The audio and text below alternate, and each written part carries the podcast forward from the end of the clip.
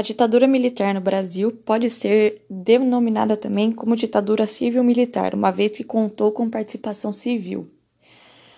Uh, o apoio de empresários, grupos midiáticos, políticos, civis e classes médias urbanas davam sustentação aos militares, uma vez que organizavam movimentos e faziam propagandas contra o governo de João Goulart.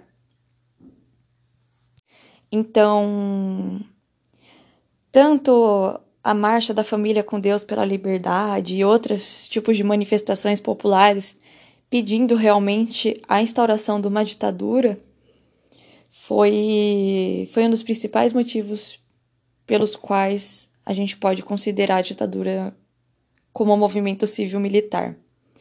Porém, é, a gente tem que se atentar que a passeata dos 100 mil ela, ela já estava num contexto de ditadura militar e ela era contrária a esse tipo de regime.